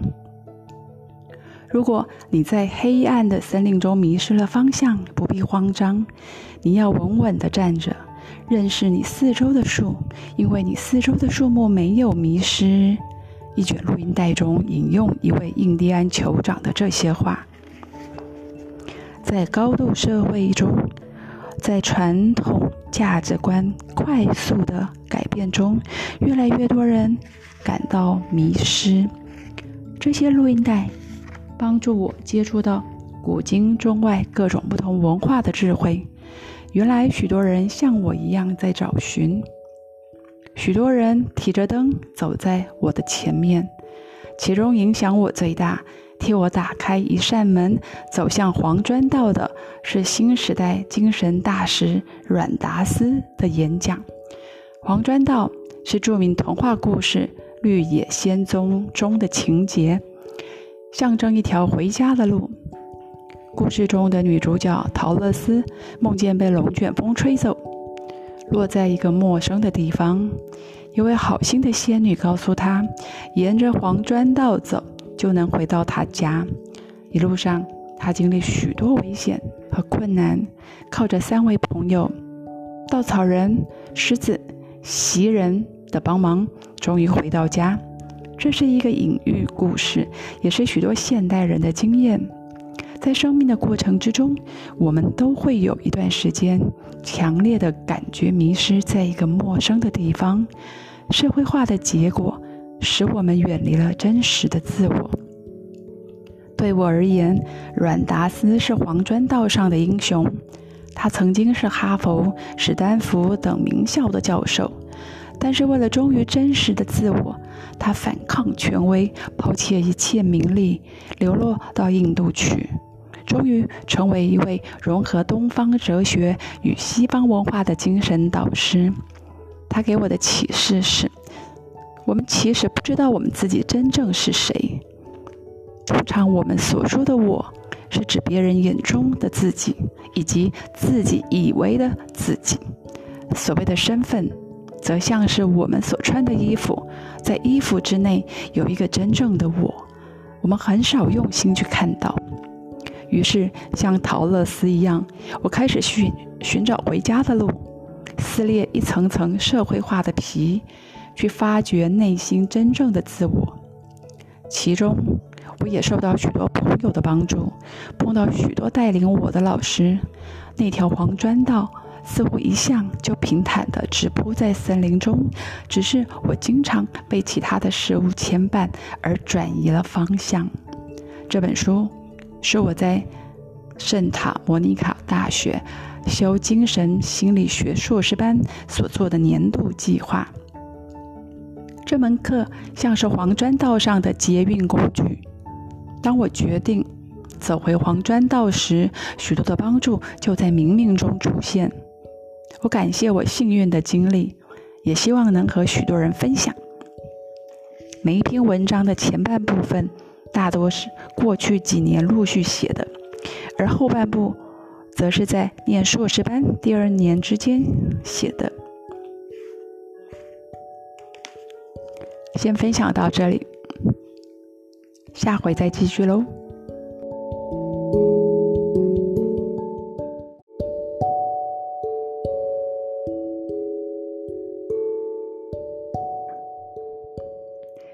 好，继续跟大家分享赵竹兰女士所著的《不知道，我不知道这本书里面的一篇上一炷香。中年的时候，我们必须自己割断心理上依恋父母的期待，重新学习做自己的父母，才能成熟。那个相命的说，在他的命宫里有三个恶魔和一个守护天使，他想不起在生命中有谁曾经对他仇视、憎恨。但毫不迟疑的，他知道谁是那个一直保护他、关照他的人。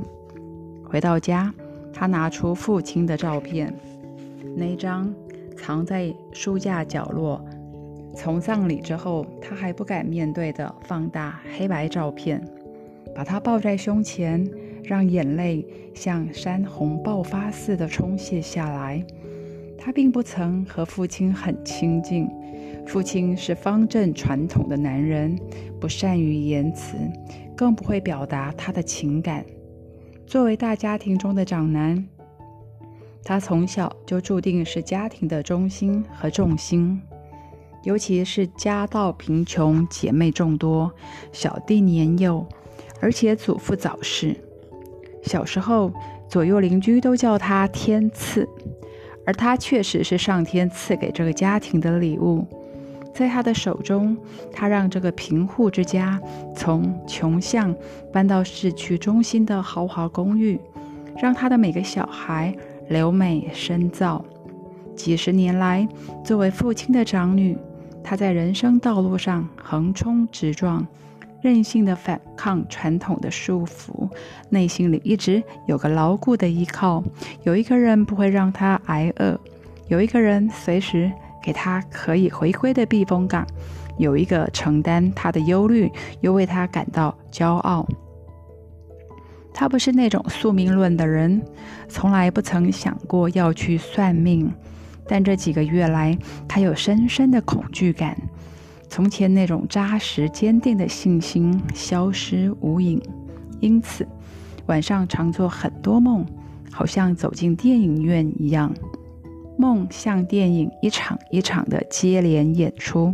他怀疑是否他活在两个世界中。几天前，他和一位朋友去海边玩，在找停车位时，朋友指着路旁的一家小店，说那位吉普赛女人算命很准。于是，一股无名的冲动，指使他又遥远的开车来到这海边。而正好看相的女人有空，似乎像在等他。你的生命很长，身体很健康。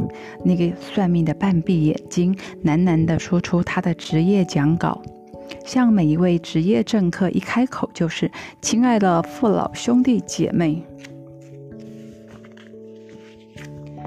他抱着怀疑的态度，又尽量打开他的耳朵。你有个父亲很照顾你，很会保护你。他告诉算命的，父亲已在几个月前过世了。他在另一个世界保护你。算命的非常肯定地坚持己见。突然之间，有一股深沉的悲伤从内心深处溜出来。他无力再去掩饰强烈的失落感，让理智自由落体的崩溃。眼泪盖住了视线和听觉，他不知道那女人还说了些什么。潜意识中，他否定父亲过世的事实。梦里，父亲总是和往常一样操烦家里的大小事情。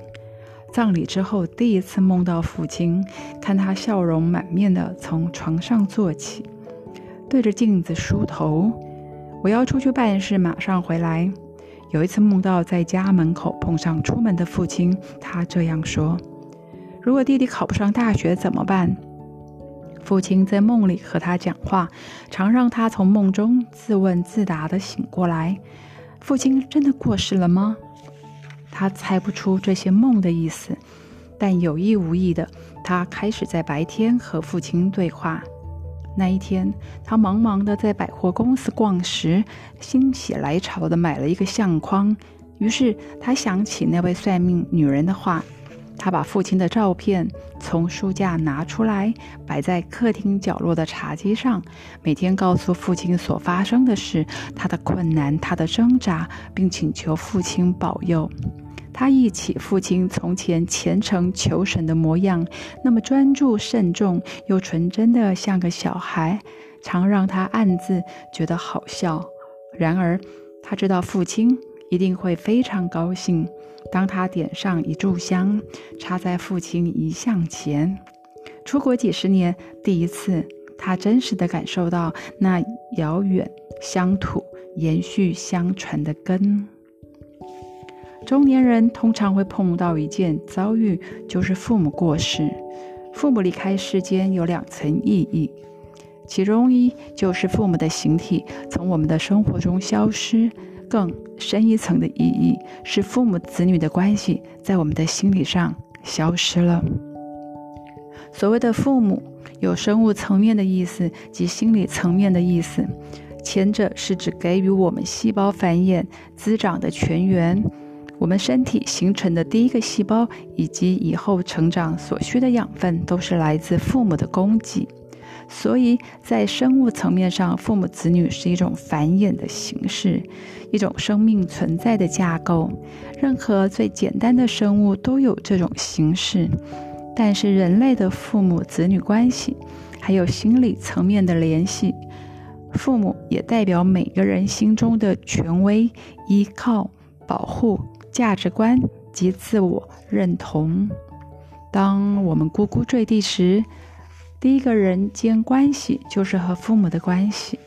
透过父母，我们逐渐去接触与扩大和别人的关系，甚至我们面对自己的看法，也是透过父母的眼光去寻找影像。弗洛伊德的心理学理论所说的恋母情节，就是指我们内心存在的对母亲的依赖，像小孩子一般渴望被呵护、被照顾、被宠爱，以及逃避责任的心理。当我们小的时候，我们没有能力照顾自己，供给自己生活上的需要，完全依靠父母或其他大人的抚养。因此，我们的安全感、被爱的感受、对自我存在的价值观，以及对社会及世界的看法，全部都来自父母和我们互动的结果。小时候形成的观念，对自己及世界的看法。往往即根深蒂固，可能成为这一辈子生活的中心剧本。不论我们是否远游异乡或断绝父母的关系，我们内心里还是受小时候和父母互动的情节所控制。那像一条隐形的线，牵着我们所活动的范围。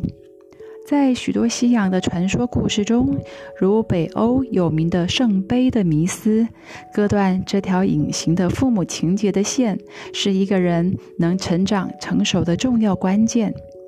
一位英勇威武的骑士，虽然能无敌不克、无坚不摧，如果他不能放弃父母给他的保护伞，故事里是用母亲织的衣服为象征。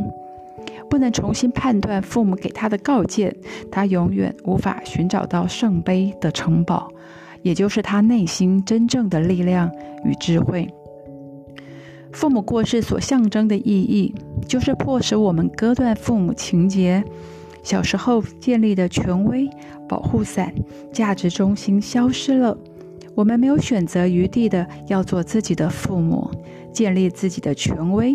这也是形成中年危机一项重要的因素。因此，中年危机事实上是一个新生的开始，是第二次的割断脐带。出生的时候，我们靠母体输送养分的脐带被割断，从此必须靠自己吸食养料才能长大。中年的时候，我们必须自己割断心理上依恋父母的脐带。重新学习做自己的父母，才能成熟。割断依恋父母情节的期待，并不是指表面上的与父母断绝，而是指自己建立内心的价值观，自己了解生命的意义，自己给予情感上的滋养，自己培养人格的成熟。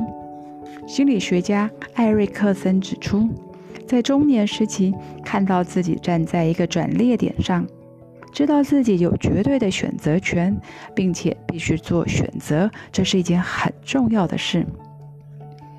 中年的转变是自己做自己的父亲及母亲，诞生自己后半生的生命。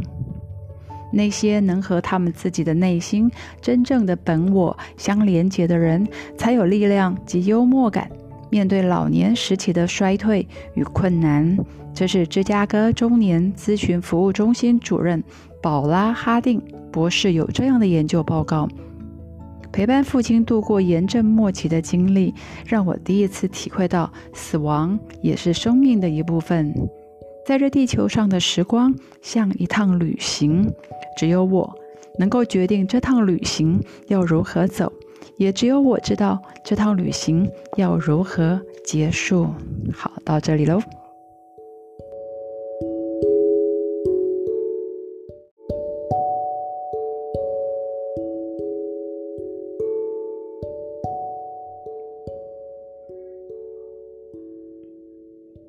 今天要分享的是关于谢哲青的文章。谢哲青一直在我眼中是一个非常传奇的人。那我们知道，他前两年走了一趟圣雅各的朝圣之路，写了一本书，书名叫做《因为寻找，所以看见一个人的朝圣之路》。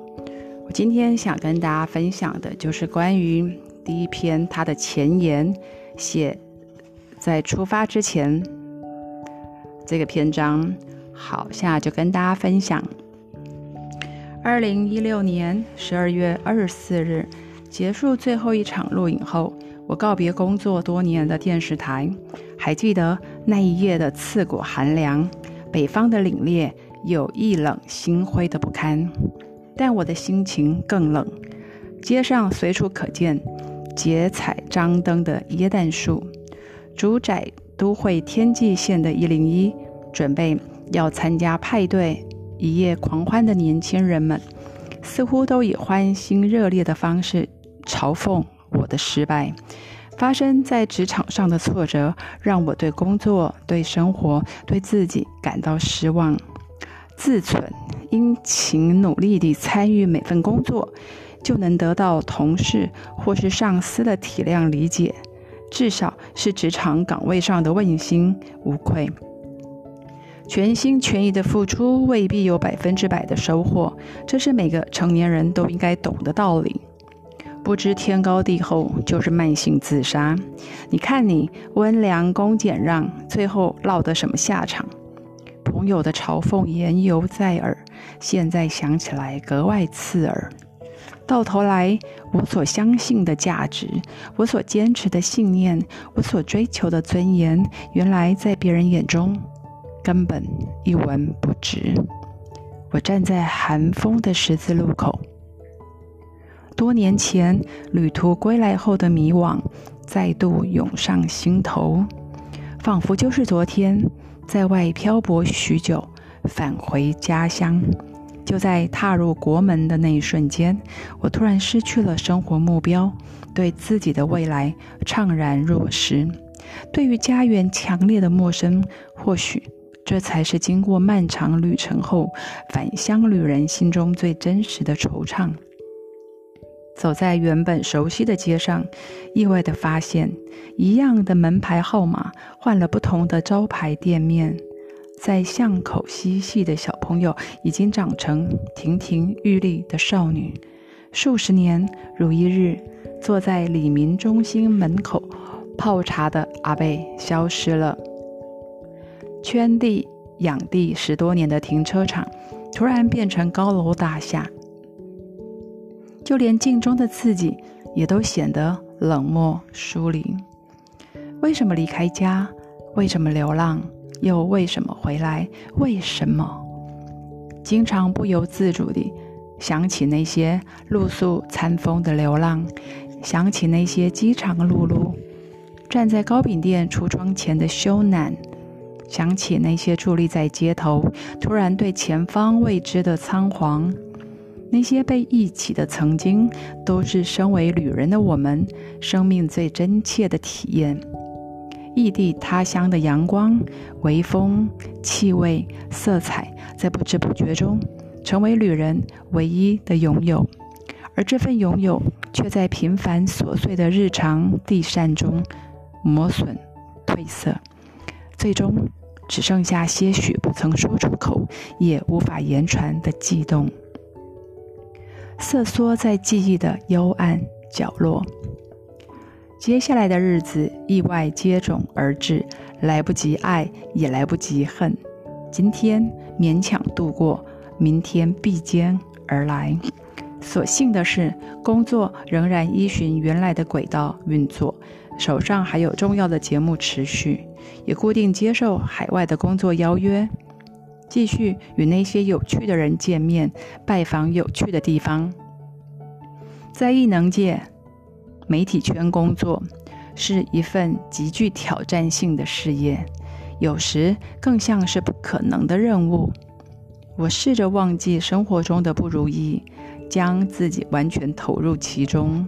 工作之于我，不单单只是在做的事而已，不知不觉中，它变成了我个人的全部。每当我接受杂志或节目专访时，都对自己所处的情境感到困惑。我的生活去哪儿了？工作怎么会变成全部呢？我太投入了工作吗？我试着去回想，以前那个喜爱莫扎特与布鲁克纳，对电影喜爱狂热到从早场赶到午夜场，经常兴冲冲跑到近郊攀岩、海边追浪的年轻人去哪儿了？他怎么不见了？我好久没有见到他了。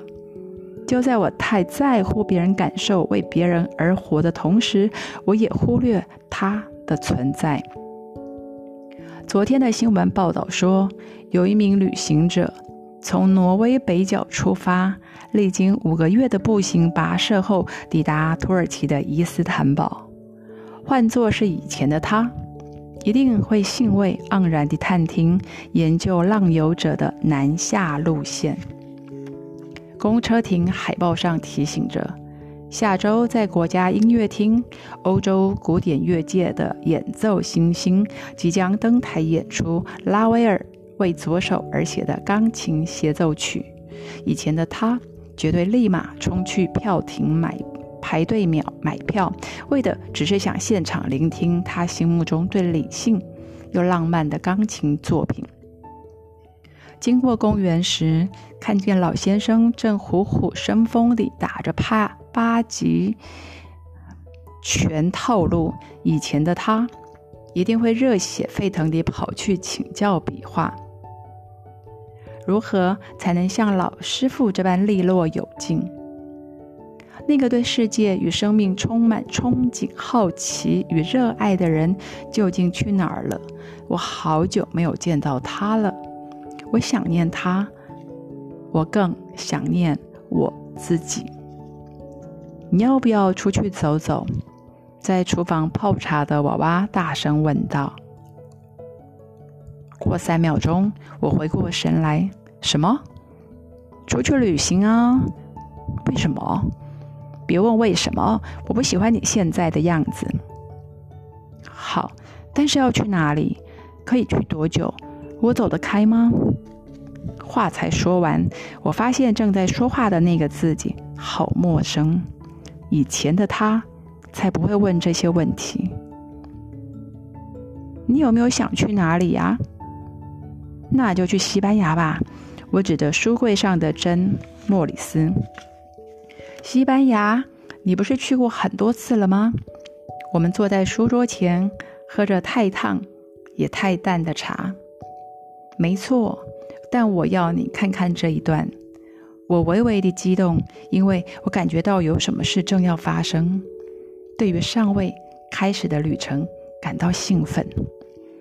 一九六九到七四年间，英国作家珍·莫里斯旅居西班牙。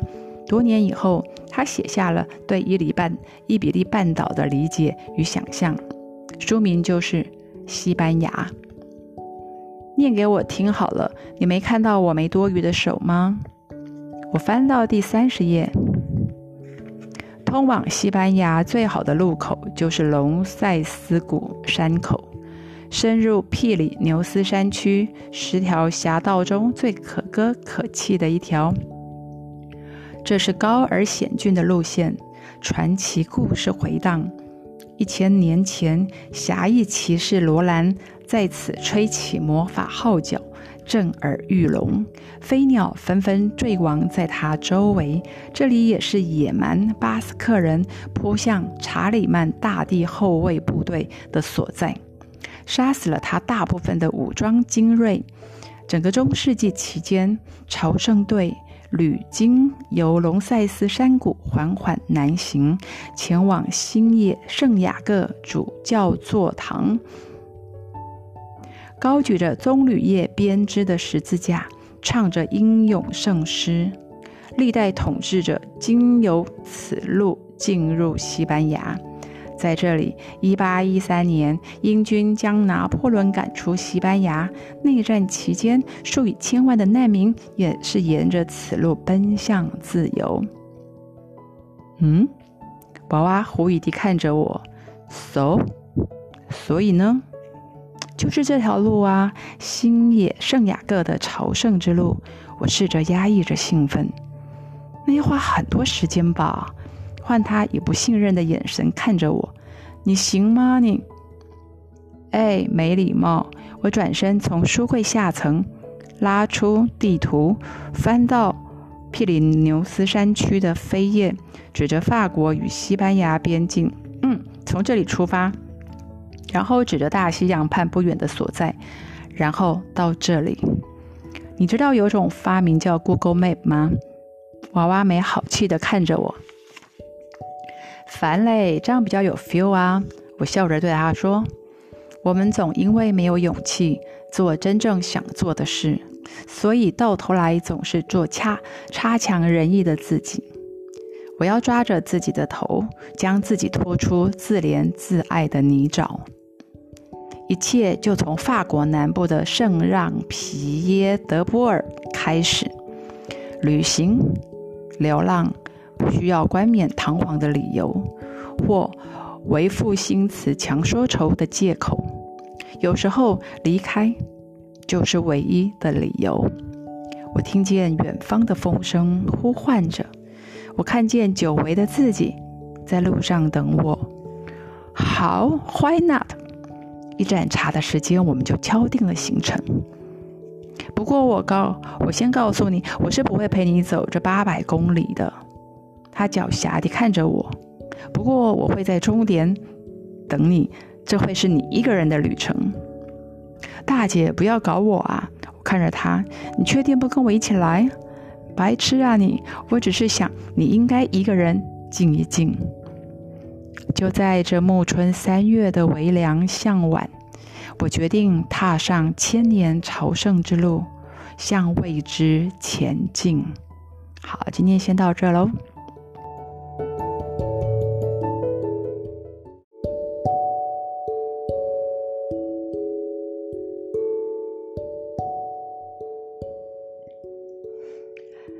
继续来分享谢哲青。因为寻找，所以看见一个人的朝圣之路。我向上凝视，眼前是一面急剧攀高的险坡，之字形的上坡路延伸至难以想象的远方。在绿荫与白垩的尽头，是闪烁耀眼的天空。这是我在圣雅各。之路的第一道考验，从海拔仅有两百公尺高的圣让皮耶德波尔出发，目标是翻越一千四百三十公尺的山谷，下切至著名的荆棘之谷，抵达隆塞斯谷修道院。前一天，我在巴黎遗失了所有的信用卡，这意味着。在接下来的旅程，要以手头仅有的现金完成八百五十公里的朝圣之路，而且还要先想办法从戴高乐国际机场前往比利牛斯山脚下的圣让皮耶德普尔。原先从机场搭 TGV 直接奔向法国南部的计划，因为班次。座位超卖而搭不上车，唯一的方法是从第二航下搭区间电车，先到巴黎市区恶名昭彰的北站，转乘地铁至河左岸的蒙帕纳斯车站，再碰碰运气，看看能不能买到往圣让皮耶德波尔的车票。我并不是一个定定旅行计划，然后确实执行的人。事实上，关于旅旅行或是流浪，我只设定目标及方向，至于其他的一切，就随遇而安。即使过了这么多年，依旧任性，依旧自由。正因为如此，在旅途旅途中等待我的总是惊喜、惊奇与惊吓。以及更多的惊喜、更多的惊奇与惊吓，在近乎我行我素的飘浪中，我学会入境问俗、随缘自足。更重要的是，学会与孤独自处。当我们在追求人际关系时，所渴望的是与人接触、人的温暖及拥有被关爱的感觉；而在孤独追寻的过程，我们所需要的是。社群往来里没有的经验，就是深入自己的内在，探索精神上的价值，并尝试进入超脱的心灵境界。换句话说，追寻孤独或孤独的追寻，是生而为人步向成熟不可避免的过程。不过，无论是成长或是迈向成熟，都必须付出相当代价的。遗失所有的信用卡也是吗？我遥望着远方隐没在朝雾中的山村，不禁笑了出来。这一段路我走得很快，平日的体能训练显现出它的成果。配合着呼吸，我一步一脚印地向一千四百三十公尺的峰顶走去。山径是壮丽而优雅的延伸。皮里牛斯山以西班牙壁垒的方式矗立在山径的尽头，山径两侧是从谷间腾起翻滚的云海，地平线的另一端依稀可以看见久经岁月石刻、烈日曝晒的伊比利半岛，戏剧化地在远方开展。这是圣雅各之路的第一幕第一景。威尔蒂·霍普契尼应该为他写部跌宕磊落的歌剧才对，一部既阴暗又光明刺眼的作品，歌颂圣雅各之路的骄傲与不凡。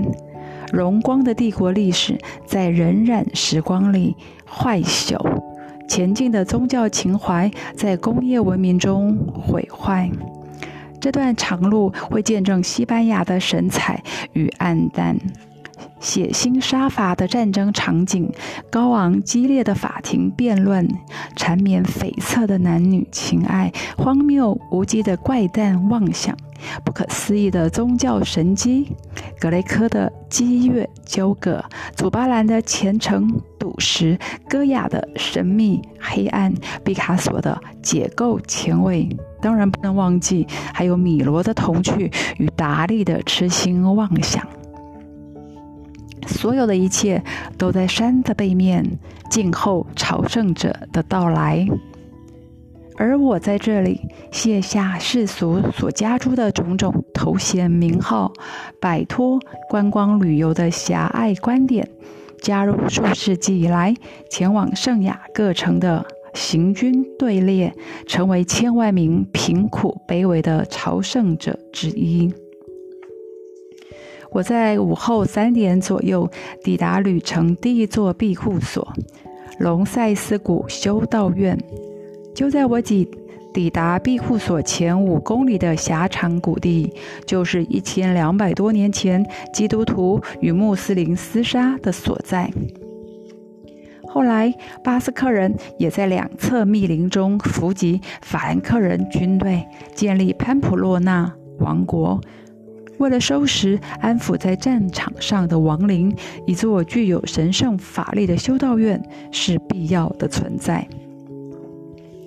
不过，根据教会文献的记载，隆塞斯谷是12世纪才出现在地级清册上。查理曼与罗兰骑士的传说更是四百年前的旧闻轶事。尽管如此，我们还是可以从外观上端倪出战争的蛛丝马迹。从远方观察，修道院更像是捍卫天主教信仰的堡垒，没有吹嘘当年勇的浮夸，也没有好战尚武的标示，就这么坚壁清野、面无表情地坐落在谷间最开阔的所在。我拿着前一天在圣让皮耶德波尔所办理的朝圣者护照，入住这座规模庞大的庇护所。百分之九十的朝圣第一夜都会在此地落脚。在前往圣雅各城的路上，尤其是在西班牙境内，朝圣者可以凭着朝圣者护照，以非常划算的价格，比如五至十二欧元。当然要看设备地点而定，就能拥有一张床，大部分没有被子，与所有人共用的卫浴及厨房。庇护所的分等，可从星级饭店的尊荣享受、平价可人的青年旅社、亲切温暖的乡间民宿，到像浩劫过后的难民收容所，应有尽有。可以依照自己的能力与喜好选择。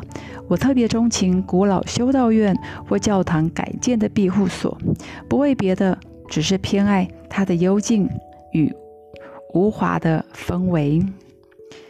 不久后，你就会发现，在庇护所的夜晚，不是休息，而是另一项痛苦的考验。在众生云集的场域中，你要用开放的心态去面对所有发生的一切，像战争号角般连绵不绝的鼾声，因为酸痛而呻吟喃喃的梦语，糖炒栗子是翻来覆去的嘎吱声响，以及百味混成的复杂气味，他们会像潮水般不断拍打你的感官，侵蚀你的精神，掏空你的意志。幸运的话，白天的疲倦乏力会顺利地引导我们进入梦乡，一觉到天明。但总有几个夜晚，你会因为莫名的愁绪而失眠，会因为窗外喧哗吵闹的青少年而难以入睡，或者是床铺太硬太软，晚间太冷或太热而辗转反侧。最后，当天亮时起身上路，你会一路与失眠或宿醉的晕眩搏斗，像是旧约圣经中雅各与天使摔跤般具有戏剧张力。至于应许之地的承诺、永生的救赎，嗯，先一夜好眠再说吧。先到这里。